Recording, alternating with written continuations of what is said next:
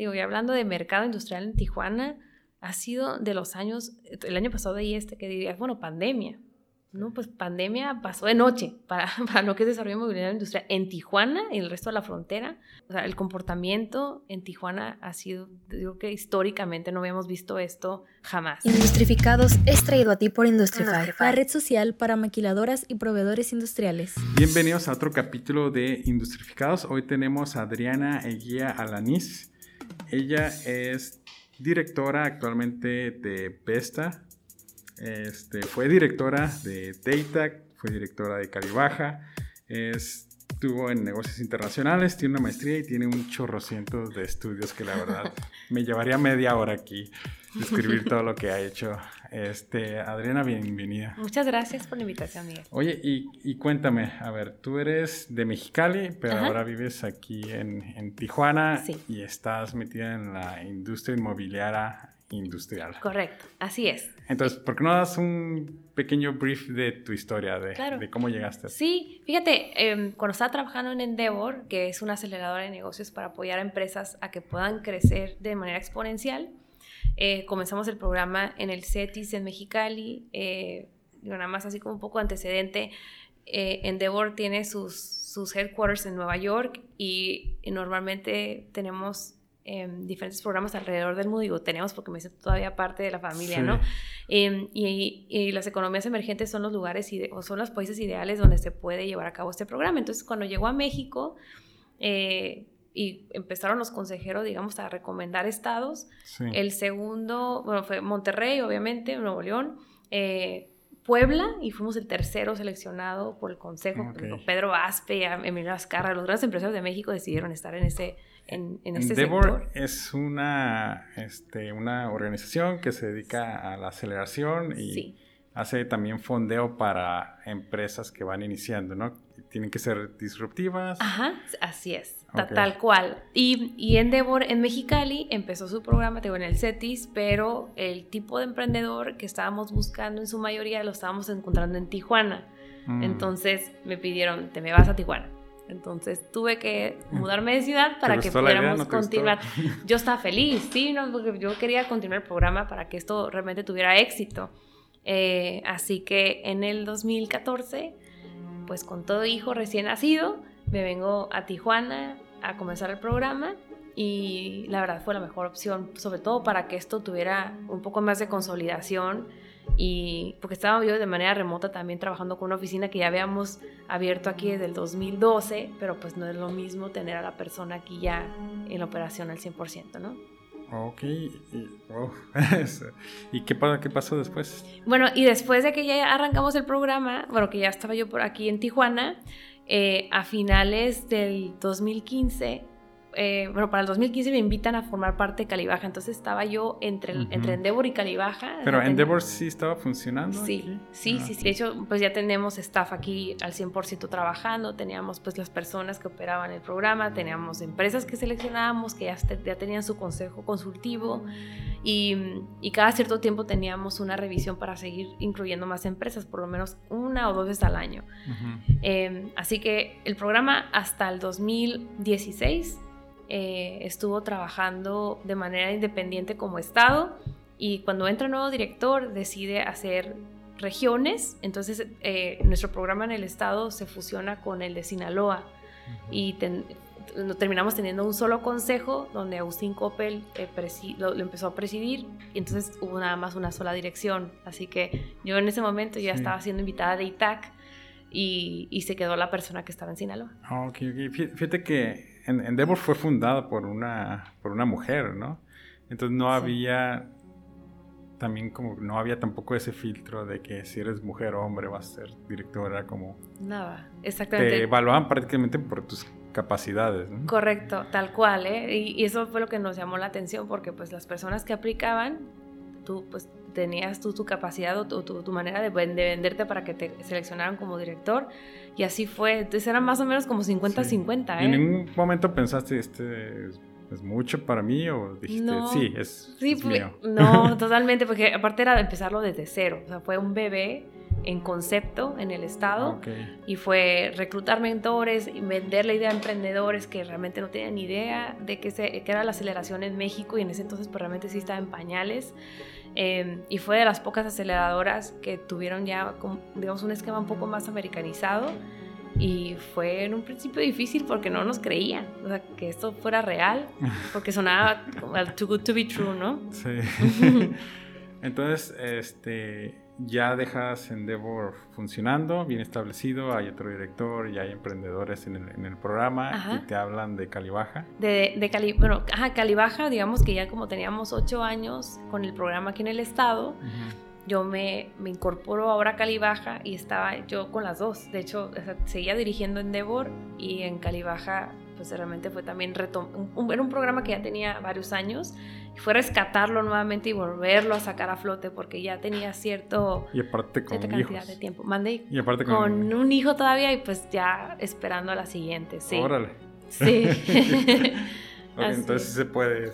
Sí se, pues, es bien difícil, es bien complicado porque sí, eh, mira, la parte que yo he visto en mí, yo siento que en mi caso ha sido súper, eh, he tenido bastante suerte y sobre todo he encontrado gente que entiende el, el, el, hecho de que uno tiene que ser también mamá.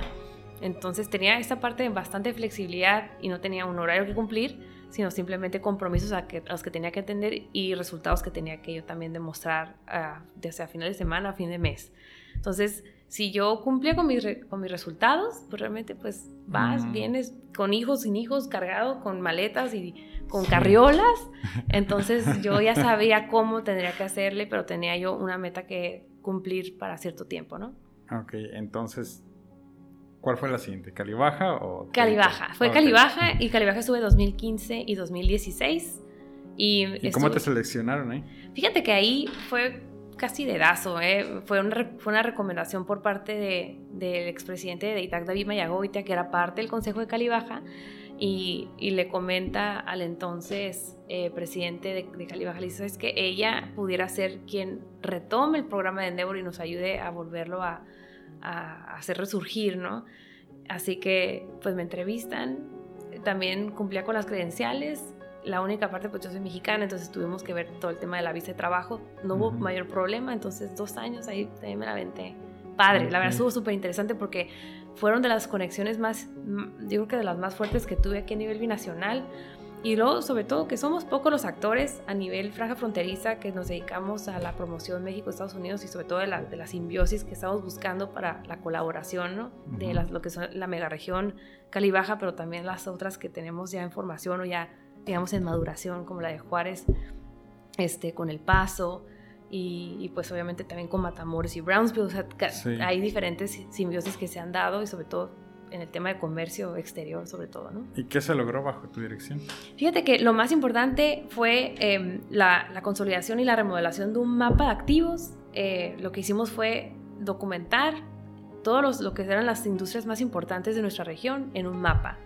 Entonces tú podías entrar a la plataforma, que eso se tendría que volver a, digamos, a actualizar porque eso se tenía que hacer por lo menos un mantenimiento anual. Eh, y tú podías ver cuántas industrias aeroespaciales, este, electrónicas, médicas existían en todo Calibaja, en, el número de personas, incluso ya con contactos específicos. Era como un directorio electrónico en Internet. Eso fue, digamos, de las más importantes. ¿Y eso era para inversionistas o para...? Sí, era para promoción en el extranjero, entonces podíamos ir, eso lo hicimos en el, en el 2015, eh, fuimos al Paris Air Show, pero como Calibaja, en lugar de ir por estado, por ciudad, que de, esa manera pues se vuelve, se, empieza a diseminar eh, el, el, tema de la promoción, ¿no? Entonces es más fácil que te puedan encontrar o que puedan eh, identificar lo que es California y al momento que es California les habla sobre el resto de las ciudades y cómo trabajamos en conjunto, dicen, mm. ah, ya me hace sentido. Y les hablamos de las operaciones binacionales em, de algunas plantas que existen en el sur de California y que tienen su parte de manufactura aquí. Ah, bueno, también ya me hace sentido, ¿no? Vas tú solamente y hablas de manufactura y de, los bajos costos y pues a lo mejor no suena tan sexy como hablándoles de la parte también de las, de las casas matrices. Ok, ¿y cuánto recuerdas los números más o menos? ¿Cuánto entró gracias al programa de ustedes? Fíjate que em, en no, no, medíamos nosotros nuestros resultados por número de, de, operaciones que nosotros aterrizábamos, sino más bien por el número de programas que nosotros empujábamos para el resto de los CDCs, ¿no? Los CDCs son los... Em, eh, las agencias de desarrollo económico locales, ¿no? Entonces trabajamos ah, con las cinco ciudades. Es eh, Economic Development Corporation, ¿no? Ah, em, y cada una, pues obviamente lo que hacía, recibía mayor publicidad o mayor promoción a través de, nuestro, de nuestra plataforma. Así que, pues realmente nosotros medíamos resultados a través de em, sus resultados. O sea, nosotros hacíamos una multiplicación a través de lo que ellos también promovían. Ok. Entonces, eh, ¿Qué fue lo que te orilló a salirte de ahí, a terminar? Fíjate que a partir de que ya tuve a mi bebé, que fue también a finales de 2016, eh, salía el director de, de DEITAC y necesitaban una persona que supliera. Así que me invita nuevamente David Mayagoitia a que él con su presidencia yo entrara con él como directora. Así que pues yo acepto y yo gustosa, ¿no? Pues para empezar a entender un poco más ahora a Tijuana, ¿no? Que de ahí yo había estado a, principios de 2014, pero desde la área de emprendimiento, ahora desde desarrollo económico, es algo completamente diferente, ¿no? Todo lo que es el ecosistema emprendedor se maneja de una forma mucho más, digamos, flexible y es todo nuevo. todo es nuevo, todo el mundo, pues, eh, digamos, como, se, o sea, nos conocemos, pero también nos, nos ayudamos a promovernos porque vamos creciendo los pequeños bebecitos, digamos, en empresas. Y en esta parte de desarrollo económico es más competencia, ¿no? Porque estamos hablando de, bueno, competencia con ciudades, competencia con estados, competencia con el resto del país y con otras partes del mundo. Entonces, nuestra forma de trabajo es mucho más agresiva en desarrollo económico para poder atracción e inversión. Ya todo está establecido, ¿no? De, alguna manera, entonces, el mover una pieza no es tan fácil porque es una máquina muy grande. Sí, exactamente. Entonces, aparte, lo que es de ITAC es, tiene una, una operación compleja, ¿no? pues, estamos hablando de eh, casi 100 socios en su momento, más obviamente la operación como tal, de más personas a, cargo, más la, promoción como tal, trabajando con el gobierno del estado de la ciudad. Entonces ya se vuelve un aparato de varios brazos, ¿no? No es nada más uno o dos, digamos, hilos. Aquí ya es como un pulpito y hay que trabajarlo para que todo funcione, ¿no? ¿Qué fue lo que viste que se hizo en tu bajo tu dirección? Fíjate que yo creo que lo más significativo, y sobre todo porque esa era la línea que traíamos con David Mayagoitia, era, em, además de la parte tradicional que es atracción de empresas de manufactura, logística tal, era también empezar a ver un poco más lo que era el tema de talento. Encontramos con el presidente, expresidente Trump, que las visas de trabajo en Estados Unidos tenían una fila de espera de gente extranjera. Entonces la visa H1B que es, digamos, la más recurrente para gente que viene de la India, de China, eh, la, fila de espera o el tiempo de espera era de por lo menos dos años, por lo menos para las empresas, ¿no? Dos, cinco, había gente, ocho años que habían esperado y pues que apenas le estaban respondiendo su solicitud. Entonces empezaron a hacer números en millones de dólares de pérdida porque pues el capital humano no se podía eh, obtener tan fácilmente en Estados Unidos dijimos, oye, estamos en el sur de California y la gente en, San Francisco, Los Ángeles, San Diego no puede contratar a su gente, vamos haciendo un programa aquí en el estado y promoviéndolo también pues a nivel político, o sea, teníamos que también eh, verlo con Secretaría de Trabajo, Secretaría de Economía. Va a nivel gobierno, ¿no? Así es, con, con eh, instancias gubernamentales para que pudiéramos generar nuestra visa tech como lo tiene Chile, ¿no? Oye, pues podríamos atraer gente de fuera que viva en México, que los contraten en México, em, pero que trabajen para empresas americanas, pero desde una, digamos, una filial mexicana. Entonces, el programa se, se consolidó, se terminó y lo presentamos ante instancia gubernamental. Y bueno, ya con cambio de gobierno, ya con Morena, pues obviamente ya eso ya no continuó porque no, no tuvo tanta atracción, pero queda, queda todavía eh, como un tema que no se ha resuelto en Estados Unidos y pudiera ser un potencial, es un tema potencial para que nosotros explotemos aquí a nivel local. ¿eh?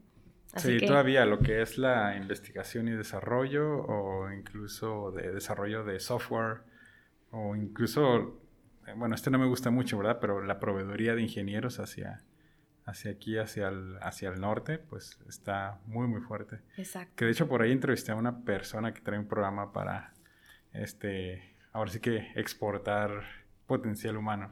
Ajá. Pero bueno. Ah, mira, qué interesante. Ese es ya otro podcast. Otro tema, muy bien. Sí.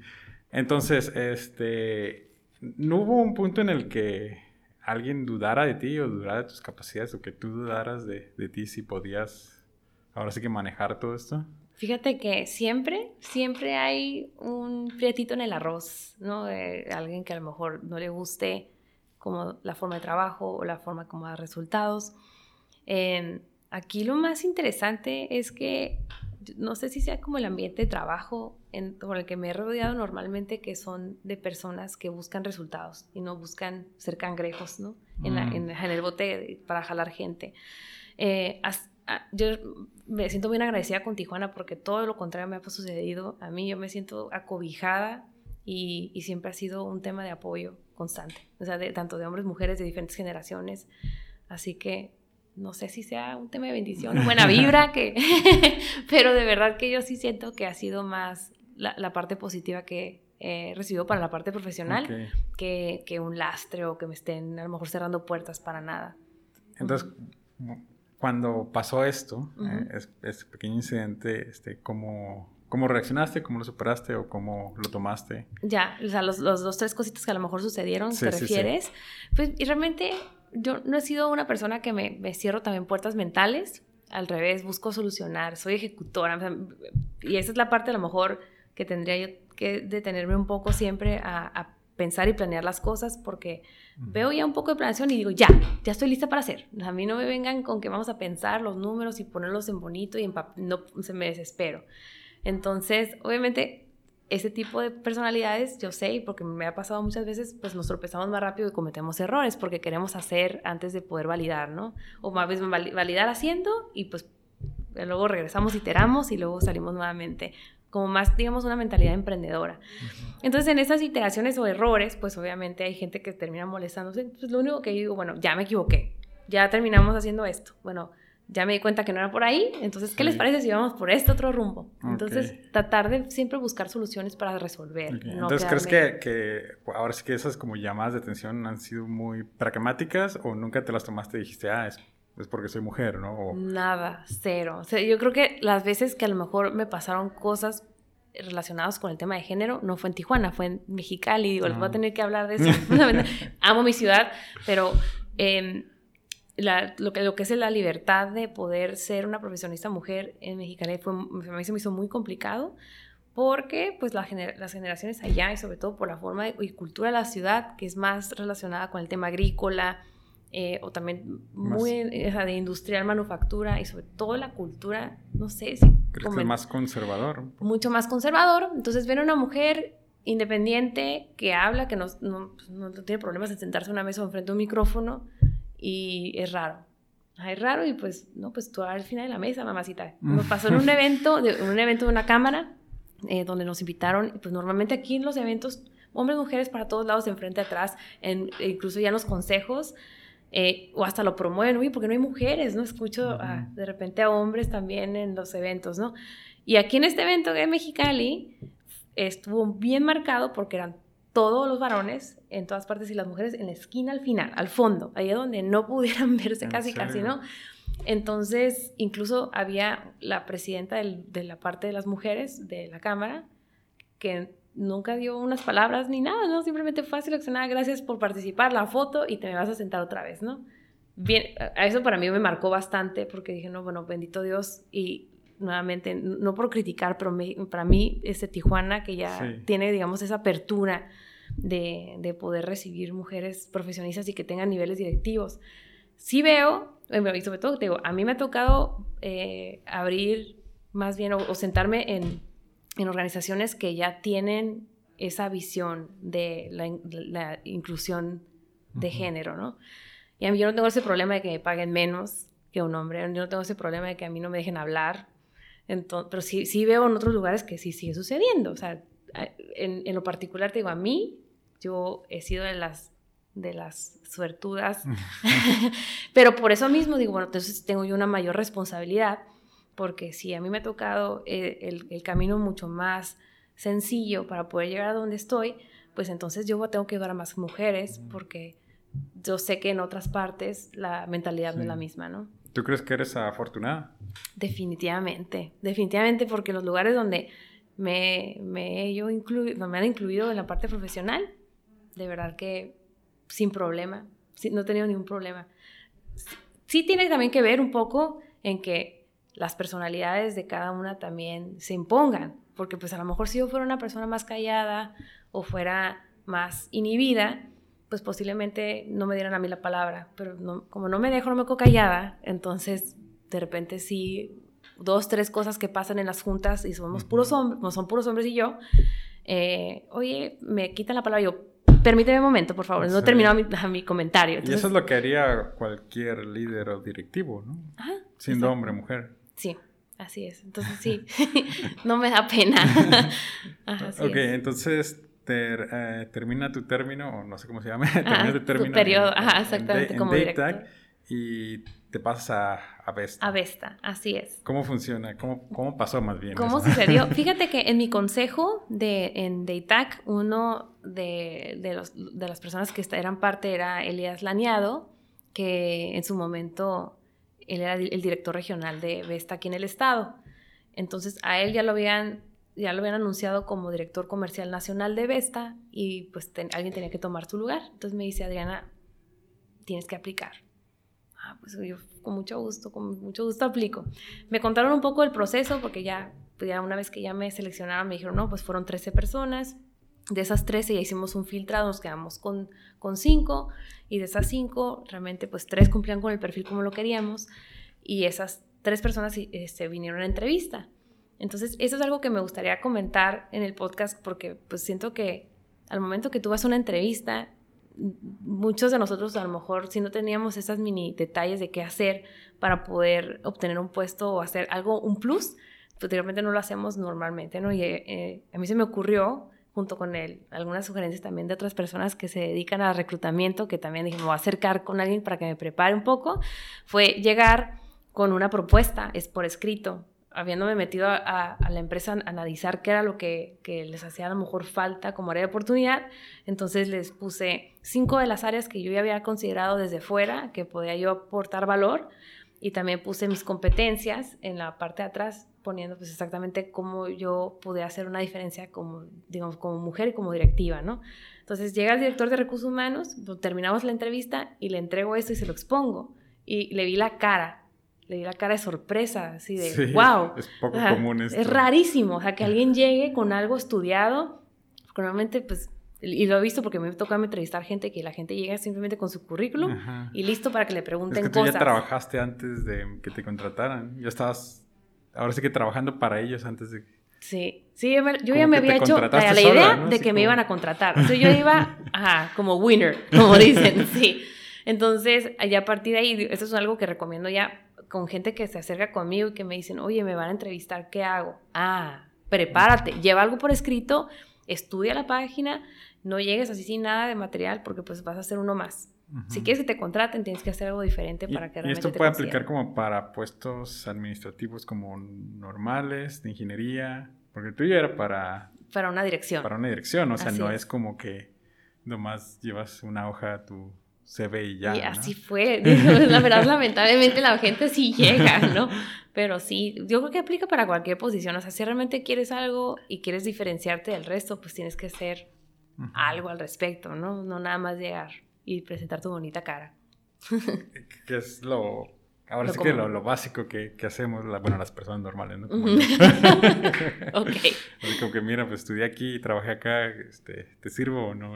Ajá. Pero tú llegaste y dijiste, mira, esto es lo que puedo hacer por ustedes y estas son como las áreas de oportunidad que podemos mejorar. Así es, sí, así es. Y bueno, ya en Vesta, eh, que se dedica a desarrollo mobiliario industrial, eh, pues es otro, otro boleto, otra cosa completamente, también un mundo de hombres que se dedica principalmente a, lo que es levantar edificios industriales para rentarle a empresas de manufactura. Entonces, toda la parte de negociación con clientes extranjeros, pero también se involucra en brokers, shelters. Shelters es, digamos, como una incubadora para empresas de manufactura. Em, Hacen soft landing, ¿no? Soft landing, así es. Llega una empresa y ellos le proporcionan capital humano, administración, este, le dicen cómo está la cosa. Correcto. Si tienen que dar mordida, no, no es cierto. No, no, no, no, no cero este, vamos a editar este por... sí, entonces em, conocer este mundo fue eh, realmente súper interesante para mí porque pues no tenía yo conocimiento de cómo operaba el, tema inmobiliario industrial. Y en un principio pues mucha terminología muy técnica, ¿no? Yo me acuerdo, digo, si escuché a Elías eso le va a dar bastante risa porque me decía, Adriana, prepárate un aloy what is Aloy? O sea, de verdad, y no le quise preguntar porque me dio pena, dije, pues me contrataron como directora, pues se supone que pues soy la Ultra Plus Wow, pues cómo le va a preguntar cosas tan básicas, y sí me puse a googlear y puse otra cosa y no era, entonces ya le pregunté a una persona por ahí, me dijo, ah, una carta de intención, entonces todo es como, digamos, una es letter of intent, pero es una terminología americana que se utiliza para, para lo que es eh, desarrollo inmobiliario, ¿no? ¿Aloy? No, un Aloy, L-O-I. Entonces, para mí, yo también entendí lo mismo. Dije, ah. prepárate una Aloy. Amén, no sé qué es. me pues una aleación, ¿no? y eso fue lo que me pareció en Google, precisamente un Aloy, pues era temas como de metales, tal.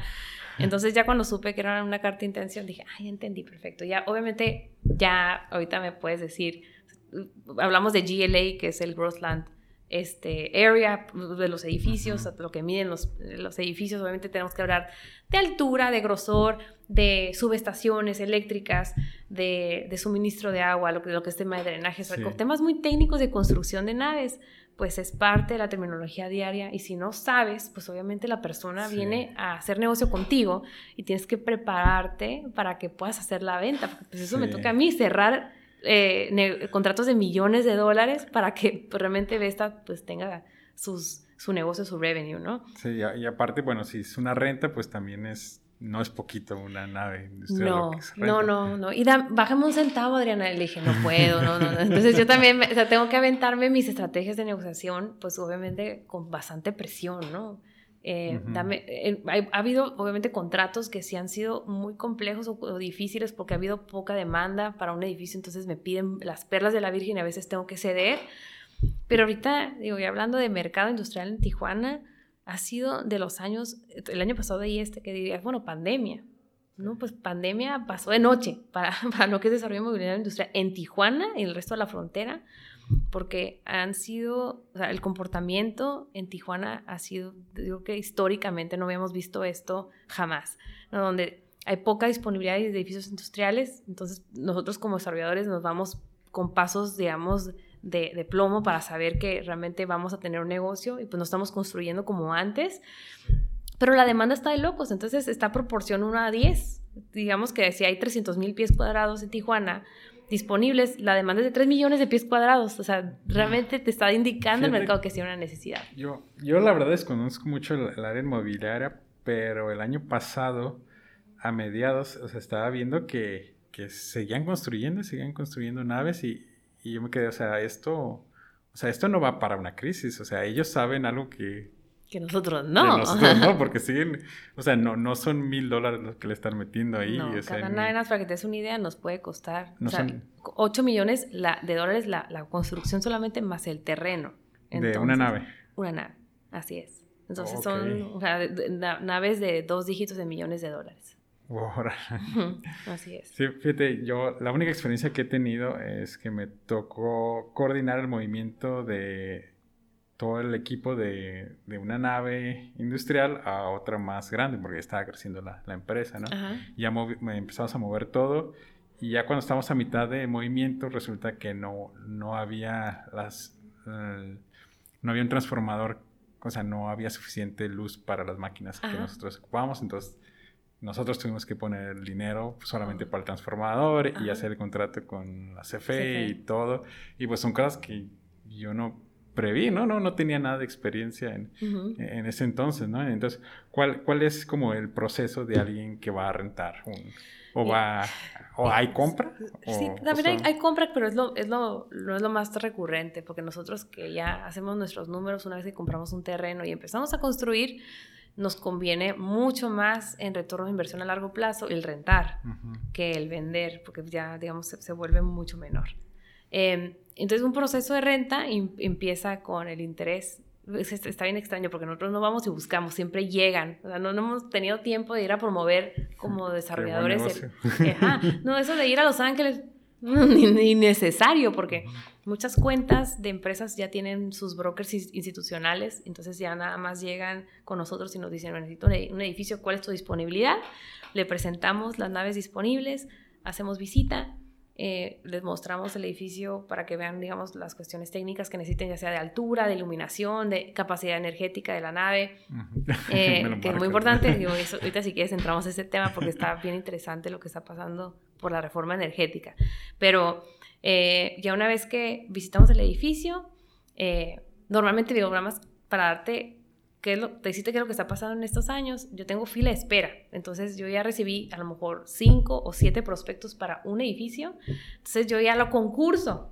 Digo, a ver, ¿quién es que me va a dar a lo mejor el mejor retorno, el mejor cliente, que tenga mejores estados financieros? Y con esto yo ya me voy a ir a negociar. O sea, ya escogen a sus clientes prácticamente. Sí, tenemos rato haciendo eso. Desde, desde el 2019 empezó un poco la tendencia 2020 fue impresionante, impresionante, de verdad yo estaba sorprendida, casi casi como rebatinga navideña, ¿no? En la pura Navidad, yo te doy un centavo ¿Por qué Le, le, salía más barato? ¿O qué, fue lo que pasó? ¿Qué, fue lo que pasó? Yo creo que, mira, fueron varios factores a nivel internacional, porque mira, ya ves lo que está ahorita pasando con la guerra China-Estados Unidos. Entonces, pues mucho del nearshoring, tienes muchas empresas asiáticas que vienen aquí a la franja fronteriza para que puedan hacer eh, lo que estaban haciendo anteriormente, de poder mandar su producto a Estados Unidos, pero de manera diferente, ¿no? Y aparte, eh, ciertas industrias a raíz de la pandemia que se catapultaron, como lo es la industria electrónica, lo que es e-commerce de locura. e-commerce ha sido impresionante, tanto pues marcas incluso mexicanas, ¿no? Liverpool, Coppel, etcétera, Electra, que también tienen su área de, de, la parte, digamos, digital, donde tú puedes hacer tus pedidos. Entonces, todo lo que son los CEDIs de las, esas empresas tuvieron que crecer al cinco veces más. Entonces la necesidad de espacios fue ah, mucho mayor. Más toda la industria médica, que también, sobre todo en el área de respiración, pues todo lo que es tubos o inyección de plástico especializado. O también me llamó mucho la atención, jacuzzis. O sea, también muchísima gente pues tuvieron que... Quedarse en casa. Es quedarse en casa, entonces pues hay que darle eh, algún upgrade a las casas. Entonces hay ciertas cosas que nos impresionaron como se catapultaban, pero no fue al doble, fue al, triple, cuatro, cinco veces más. Entonces los espacios de 30 mil pies, ahorita están pidiendo 150 mil pies y así tal cual, ¿no? Entonces realmente lo que vemos más es, eh, estábamos viendo más bien expansiones de empresas locales que ya tenían muchos años aquí en el mercado, pero ahorita se combina con gente que hace cuenta que aquí puede reducir costos y pues acá sigue aumentando el precio, el, el salario mínimo, pues haces ahora sí que un poco el costo-beneficio. Todavía va a subir un poco más, dice, ¿no? En Estados Unidos va a subir el salario mínimo. Así es. Entonces está bien interesante porque es, digamos, como la tormenta perfecta, ¿no? Para la llegada de inversión extranjera en cuestión de demanda, ¿no? Ahora, la oferta, que esa es la parte donde quiero entrar, que es un tema, la verdad, complicado, eh, sobre todo en la eh, oferta de servicios básicos como lo es luz, agua, ¿no? Agua todavía, pues sí existe eh, algo de, capacidad para nuestro estado para seguir suministrando, pero lo que es la electricidad en, el estado, estamos completamente topados. O sea, topados significa no hay luz. No hay luz para que... Estamos al límite de... Ajá, así es. Entonces dices, uy, pero ¿cómo pasó? ¿Cómo sucedió esto? ¿Por qué no, no lo previmos? Pero pues a raíz de la reforma energética con Peña Nieto, lo que sucedió fue que pues cambiaron, digamos, los límites de, solicitudes de capacidades, porque se dicen tres, ¿no? Digo, nada más así como básico, básico es alta, media y baja tensión. Baja tensión es lo que tienen ustedes en sus casas. Media tensión es lo que normalmente suministras a las naves industriales por el tipo de procesos que llevan a cabo. Y alta tensión es, digamos, ahora sí que como la energía cruda, ¿no? Y tú la tienes que transformar para que puedas ya suministrarla a los edificios. Entonces, aquí lo que sucede es que eh, se empezaron a acabar las empresas, lo que era la energía en media tensión, y nos quedamos sin KVAs, o sea, los transformadores eh, en, las, en, las, subestaciones eléctricas de CFE se empezaron a, a topar, donde normalmente estaban a un 70%, 75% de su capacidad, empezamos a ver que llegaron a 90, 92, 94 y lo sano para que no haya apagones en el verano, por ejemplo, es 88, 89%. Ahorita las, estamos, las tenemos en el 96, 97%. Entonces ya te dice CFE, no hay luz, no te puedo suministrar. Entonces lo que estamos haciendo nosotros como privados es tener que invertir en, en la industria eléctrica, pero con la generación, digamos, en sitio, ¿no? Alternativas como paneles eléctricos o gas natural. Entonces ahorita también estamos viendo, pues, ¿cuánto cuesta la molécula de gas? Lo vamos a hacer con gas licuado, lo vamos a hacer con gas por tubería. Entonces es otro tipo de inversiones que estamos haciendo para los edificios para poder suministrar energía eléctrica. Entonces se ha vuelto de verdad, digo, súper interesante. Esto es nuevo lo que ustedes están invirtiendo. Sí, sí, sí, sí. O sea que aquí en, el estado de Baja California sí es una necesidad. Es un problema, así es. O sea, si no, si no, si no te protegiste tú en cierto tiempo con capacidad en KBAs y no los tienes en sitio, ahorita si vienes como nuevo a, a pedirle a la comisión, no los vas a obtener fácilmente. Va a ser súper complicado porque, te digo, las subestaciones están ya topadas. No hay infraestructura, no hay recurso para poderlas eh, ampliar en capacidad en el corto plazo. Así que, digo, eventualmente va a, suceder, ¿no? Que pues la, CFE a nivel nacional le mande a cada estado este recurso adicional para que pueda ampliar su ¿Y de energía solar cuánto porcentaje obtienen de, de lo que necesitan por planta? Fíjate que es, o sea, si se pudiera, hacerlo a través del esquema solar. De hecho, digo, lo acabamos de nosotros explorar, nada más que es muy caro, porque para empezar, digo, la tecnología todavía pues implica pues costos altos por el tipo de instalación que es, ¿no? Eh, entonces tú para poder generar, por ejemplo, mil kVA en capacidad necesitas pues cubrir todo un techo, a lo mejor todo lo que es tu patio. ¿Qué es lo que necesita una planta? Sí. Mil kVA. Pues eh, depende de tu proceso, ¿no? Por ejemplo, si eres logístico, una planta de 300 mil pies, vas a necesitar a lo mejor 225 kVA, que es poquito, ¿no? Pero si tú ya metes inyección de plástico o si tienes algún otro proceso más complejo, ya sí, te vas a necesitar arriba de mil kVA de cajón, ¿no?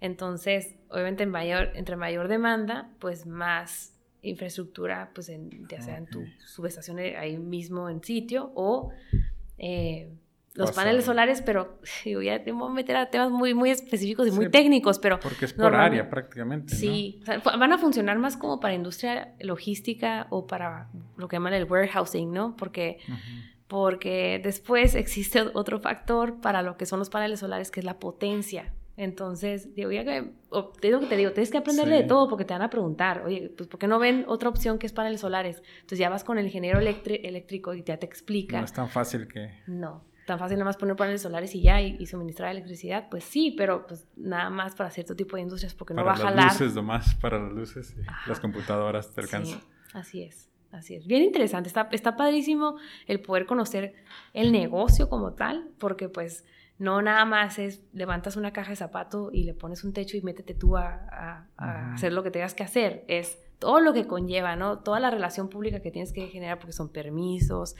es el tema del suministro de todos los servicios, más todo el trato del cliente. No, yo estoy, estoy fascinada.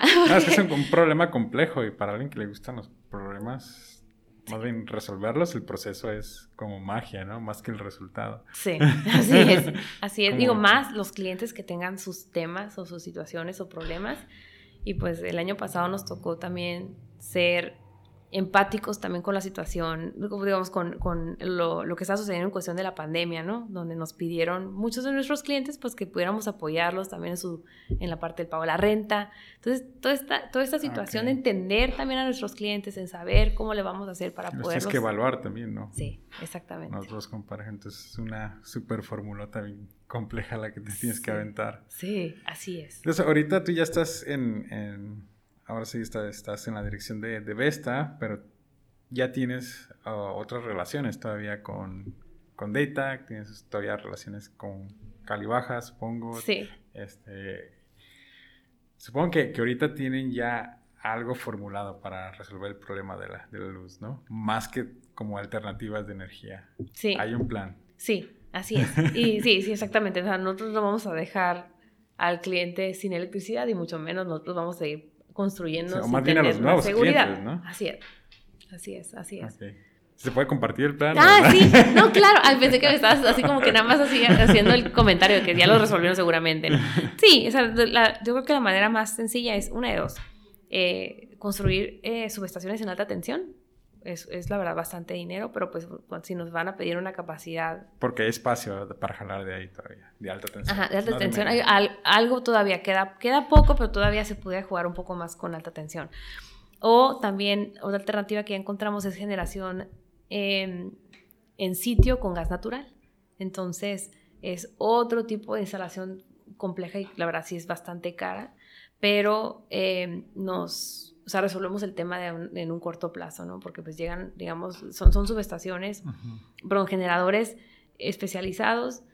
Eh, es un proceso que se tiene que llevar a cabo, que sí más o menos toma un año para que te puedan suministrar con gas natural por tubería, pero pues en el Inter tú traes gas licuado a sitio para que puedas suministrar tu planta y tú ya te quitas el problema. Y aquí eso lo, estamos pudiendo hacer porque tenemos una eh, empresa filial de Vesta que se llama Enervesta. Entonces tenemos nuestro especialista que se dedica a este tema para que podamos resolver en sitio, ¿no? ¿Ustedes son los únicos que están haciendo esto? No, también tenemos algunos, algunos no sé si en el resto del país, pero aquí a nivel local, luego también lo, lo hizo Via Capital, o sea, que, ellos, no, no con gas natural, pero sí con, con, su subestación en alta tensión para que puedan suministrar sus ah, parques. Em, y muy probablemente el resto de los desarrolladores vamos a tener que pensar ¿no? en la inversión que tendríamos que hacer en este tema si vamos a resolver en corto plazo. ¿no? Fíjate, por ahí escuché un rumor de una planta nuclear aquí en Baja California. ¿Tú sabes algo al no, fíjate, no. Cuéntame. pues mira, déjate. No. no, pues por ahí escuché que, eh, pues sí, el, gobierno quiere poner una planta nuclear aquí. Ya es que hay una más para allá con... En el sur de California. No, en el sur de, de, México. Ah, ya. Hay una, creo que en Veracruz, ahí me corrigen después, ¿no? Pero hay una planta nuclear y pues México sí se caracteriza más como por alejarse mucho de, por esa área, ¿no? Pero sé que una planta nuclear es muy, muy cara y tardan 10 años en, en construirla, ¿no? Pero es en energía. Y después vi otro reportaje, ya es que Bill Gates anda haciendo su filantropía mejor, y todo eso y desarrollaron una planta, de hecho ellos desarrollaron una planta nuclear en la cual si llega a pasar un desastre natural, pues se encapsula sola y no pasa nada, ¿no? Ya es, un desastre, es lo que pasó en Japón, entonces. en Chernobyl, sí. sí. Sí, entonces es, el sistema es, es, este, lo iban a hacer en China, pero pasó lo de Trump y China y ya no, no, pudieron hacer nada, porque los chinos ahorita ellos están construyendo plantas, nucleares, o sea, cada rato. O sea, ellos sí no... Ahora sé que le meten muchísimo, el gobierno le mete muchísimo a, la parte del desarrollo industrial, ¿no? Ajá. Este, es, esta solución que ustedes tienen, eh, ¿cuánto tiempo crees que, ¿En cuánto tiempo podemos suministrarlo? No, ¿cuánto tiempo les, les, duraría? Nos va a tomar. No, pues realmente es, es, a largo plazo. O sea, ya teniendo, digamos, el gas natural en sitio, es una solución pues, que puede ser incluso permanente. Em, pero, pues digo, también puede ser algo combinado en, en cuestión de, de suministro. o sea, por ejemplo, si la empresa decide crecer en capacidad energética y ya existe también infraestructura nuevamente de energía tradicional, pues podemos hacer una combinación, ¿no? Realmente digo, no, no, esa es la parte interesante de lo que es la energía alternativa, ¿no? Que, pero que por lo que viste ya ves que está esto medio yéndose para atrás con el, gobierno actual, pero bueno, pues ahora sí que nosotros empujando para que podamos más ¿En qué podría ayudar al gobierno, sí? En un mundo ideal. En facilitar la política para que pueda eh, generarse alternativas. Uno, uno, obviamente, el tema de recursos, ¿no? Es lo más importante. Pero como reduciendo impuestos o pues, ellos invirtiendo o dejando en que las... Es que pudieran ser las dos cosas. Empresas extranjeras invirtieran en, energías renovables, renovables en el país. Sí, es que hay, varias alternativas y sería más bien cuestión de apertura y de que la generación de políticas públicas para que eso suceda, ¿no? Una, de la más sencilla sería que el mismo gobierno invierte de manera directa eh, en tema de infraestructura para que pueda existir y existan las ampliaciones eléctricas, porque eso ya es un problema de todo el país. Porque ¿eh? ahorita la CFE ya no puede ganar más, ¿no? Con ustedes. No, no, necesariamente. Sí, sí, están como casi al tope. Sí, sí, o sea, realmente lo que tiene que hacer es invertir en sus subestaciones para ampliar capacidad y eso, digamos, liberaría más, más carga para que podamos nosotros comprar KBAs. Esa es una. Dos, eh, también igual, política pública para que pueda existir el mecanismo de una coinversión o sea, que pues exista, digamos, la infraestructura y el, privado quiera invertirle, pero que exista también, digamos, esa facilidad para que pueda disponer de esa energía de manera directa, porque no es te regalo la infraestructura y eso suministro al resto de la ciudad, no somos madres de la caridad, ¿no? Entonces, no existe una política pública que nos dé certidumbre de que eh, la energía fuera directa a través de una inversión propia. Entonces, eso pudiera ser otra alternativa. Eh, tercera, eh, toda la parte de energía sustentable o renovable, eh, también seguir empujando que las políticas se den de manera también sencilla y no cerrar puertas para que siga llegando, pues ya puede ser extranjero o en digamos, en sociedad con algún mexicano, o sea, que se pueda hacer en México, pues como lo han hecho otros países, de a veces llevan 50 años en Estados Unidos, haciéndolo con turbinas de viento y con otras alternativas y nosotros apenas empezando en el 2015 o 2016, entonces sí vamos tarde, ¿no?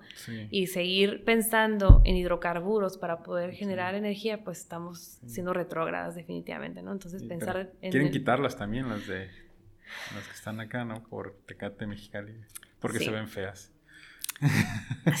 ¿Qué hacemos ahí? ¿no? Vamos lo digo, lamentablemente también es un tema de falta de conocimiento, eh, no tanto de los políticos ni de los gobernantes, sino del resto de las comunidades, porque piensan que eh, pues a lo mejor solamente son de, adorno, ¿no? Cuando realmente sí eh, es, es una manera de combinar para la generación de energía misma que no está dando lo que sería lo tradicional, ¿no? Las plantas de generación que nosotros hemos conocido toda la vida.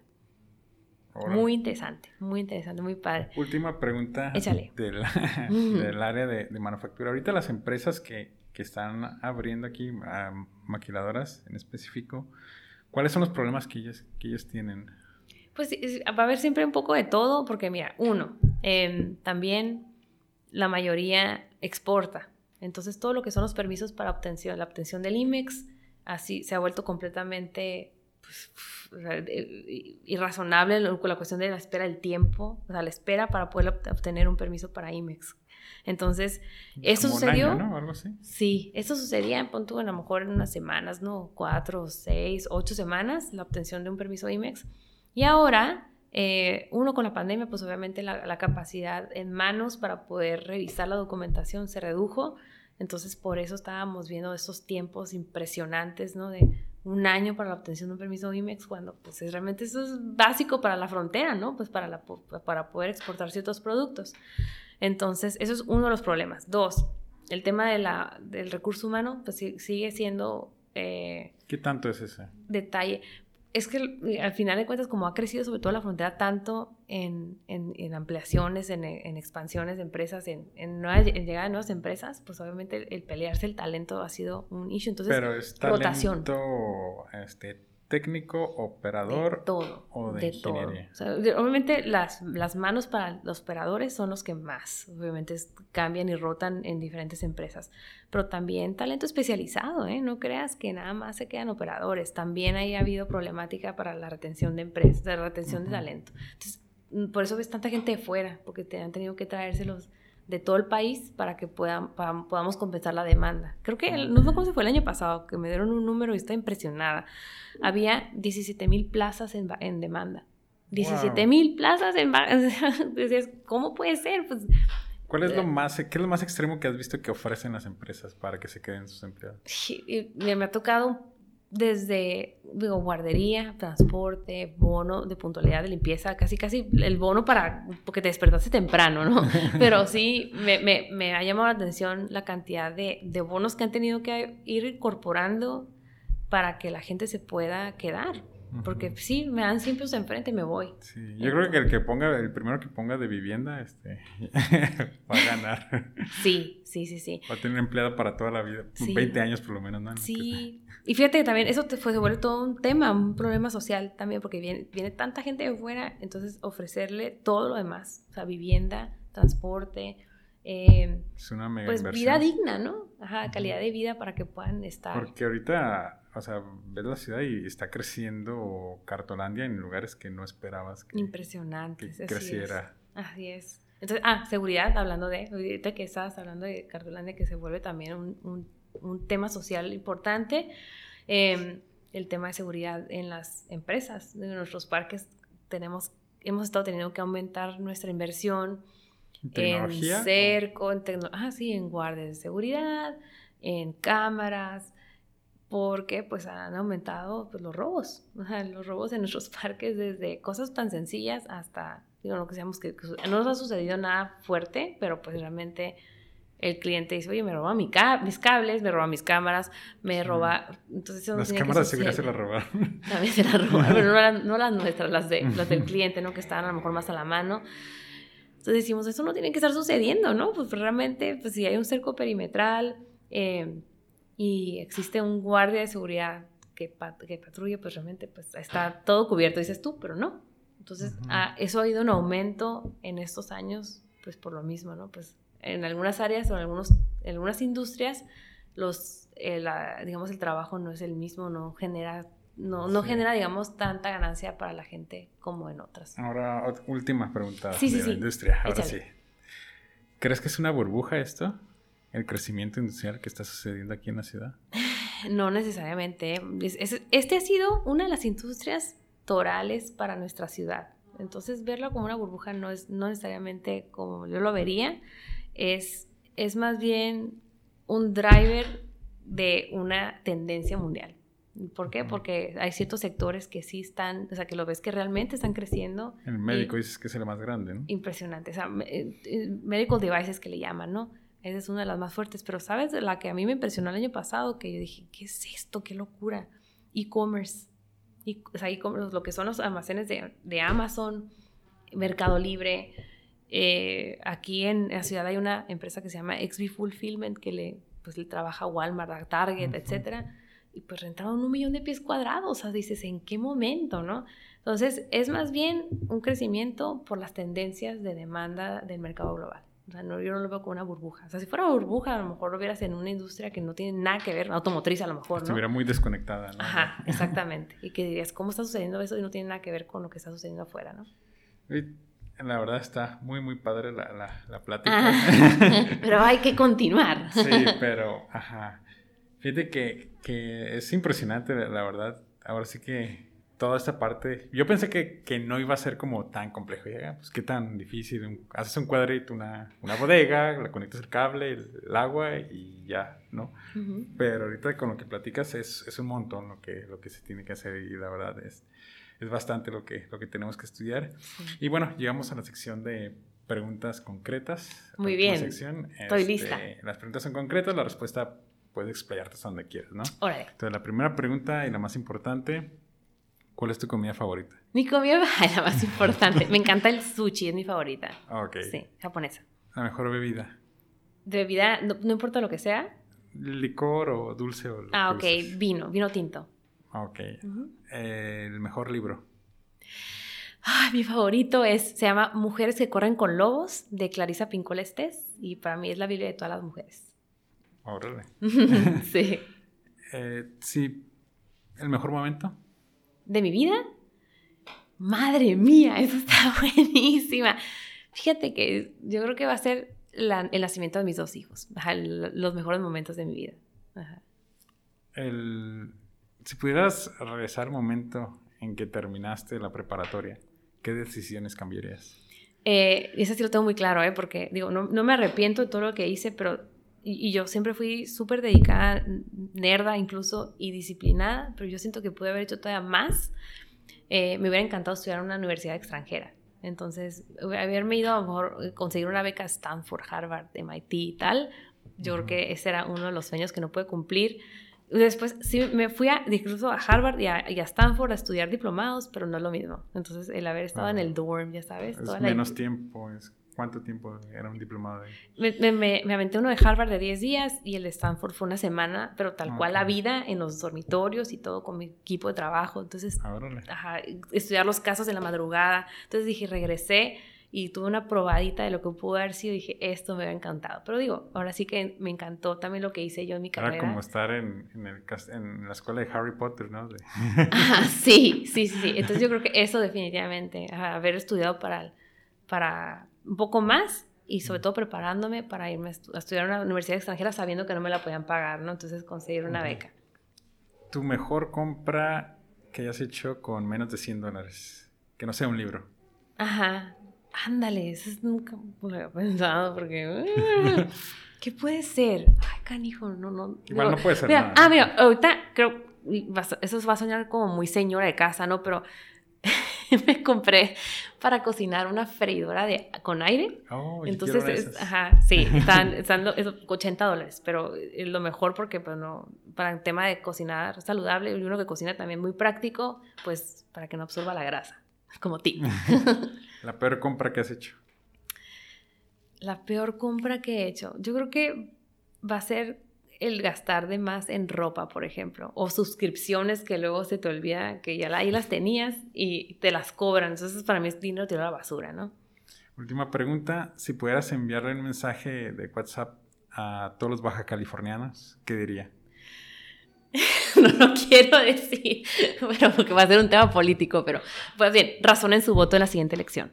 Ok. Ujú. Adriana, muchísimas gracias. Industrificados es traído a ti por Industrify, la red social para maquiladoras y proveedores industriales. Y antes de cerrar, quiero agradecerte por estarnos escuchando y me gustaría saber un poco más de ti. Si te gustó el podcast, danos 5 estrellas y déjanos un comment en Apple Podcasts. También nos puedes encontrar en Facebook e Instagram. Y hasta la próxima.